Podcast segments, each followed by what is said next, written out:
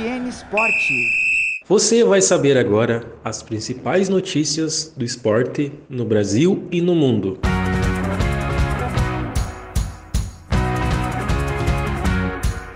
Olimpíadas de Tóquio vai ter testes diários em atletas. Surf brasileiro começa 2021 no topo do mundo e empolga para as Olimpíadas. Grã-Bretanha deve ter homem e mulher como porta-bandeiras na abertura das Olimpíadas. Real Madrid e Chelsea empatam e deixam semifinal aberta na Champions. Já em Paris, Manchester City vira em cima do PSG e sai na frente do primeiro jogo. Inter goleia o Deportivo Tátira e se recupera na Libertadores. Grêmio vence Lanús na Argentina e se isola na liderança do Grupo H na Sul-Americana.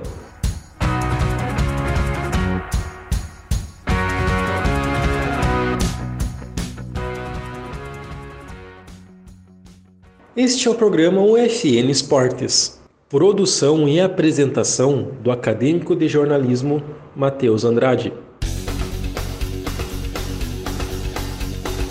O comitê organizador dos Jogos de Tóquio divulgou a segunda versão do livro de regras do evento, um código de conduta com diretrizes a serem seguidas antes, durante e após a competição a confirmação de testes diários nos atletas em todos os envolvidos durante os jogos, além da proibição do uso do transporte público, estão entre as novas medidas anunciadas. Na coletiva realizada após o anúncio das regras, o comitê organizador das Olimpíadas voltou a afirmar que a decisão sobre a presença ou não de público durante os Jogos vai ser tomada em junho. O evento vai ter início no dia 23 de julho até o dia 8 de agosto.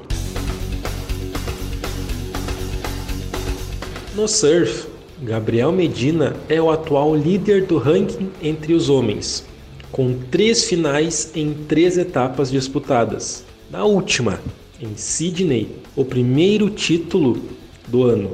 Ítalo Ferreira atual campeão mundial, é o vice-líder do circuito nesta temporada. Ítalo já ganhou uma etapa no ano, na Austrália. Tatiana Webb foi a vice na última etapa, em Sydney, e assumiu a terceira colocação no ranking. Os três, mais Silvana Lima, vão ser os representantes do Brasil em Tóquio. A equipe olímpica da Grã-Bretanha vai ter os portas-bandeiras representados por homens e mulheres na cerimônia de abertura dos Jogos de Tóquio, algo inédito na história do evento. As seleções nacionais podem indicar um homem e uma mulher como seus portas-bandeiras nos Jogos deste ano. Depois que o Comitê Olímpico Internacional mudou seus protocolos no ano passado, para deixar uma mensagem de igualdade de gênero. Até então, os países participantes das Olimpíadas tinham de escolher um homem ou uma mulher para carregar a bandeira nacional, enquanto caminhavam à frente da delegação ao entrar no estádio durante a cerimônia de abertura e encerramento. Após 1 a 1 em Madrid, o Chelsea vai para o jogo da volta com vantagem. O time londrino precisa apenas de 1 a 0 para ir à final. Novo 1 a 1 leva a decisão para a prorrogação. E se persistindo no empate de 1 a 1, indo aos pênaltis. O Real Madrid passa se empatar com dois gols ou mais. O jogo da volta é na quarta, dia 5, em Londres. Com a derrota em casa no jogo da ida das semifinais, o Paris Saint-Germain tem que marcar ao menos dois gols na Inglaterra para avançar à final. já que 1 a 0 não bastaria pelo critério de gols marcados fora de casa. Um novo 2 a 1 a favor do PSG leva o duelo para a prorrogação. Qualquer outro resultado, o Manchester City fica com a vaga. O Inter se recuperou da derrota na estreia pela Libertadores. Goleou o Deportivo Tátira por 4 a 0 na terça-feira, 27, no Beira-Rio.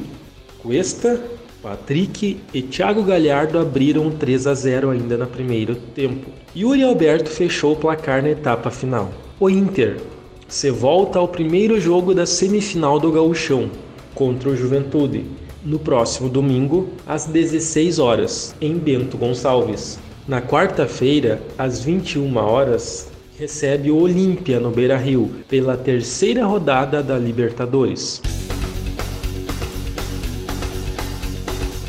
O Grêmio derrotou o Lanús por 2 a 1 na Argentina, pela segunda rodada do Grupo H da Copa Sul-Americana. Léo Pereira e Ferreira decretaram mais três pontos ao tricolor. Belmonte descontou para o Lanús. O Grêmio vai a seis pontos, com 100% de aproveitamento. Ele lidera sozinho o Grupo H da Sul-Americana. Já pelo Gauchão, já pelo Gauchão, o tricolor duela com o Caxias no próximo domingo, às 19 horas, no Centenário, pelo primeiro jogo da semifinal. Na próxima quinta-feira, às 17h15, o Grêmio fecha o primeiro turno da Sul-Americana, em casa, contra o Araguá.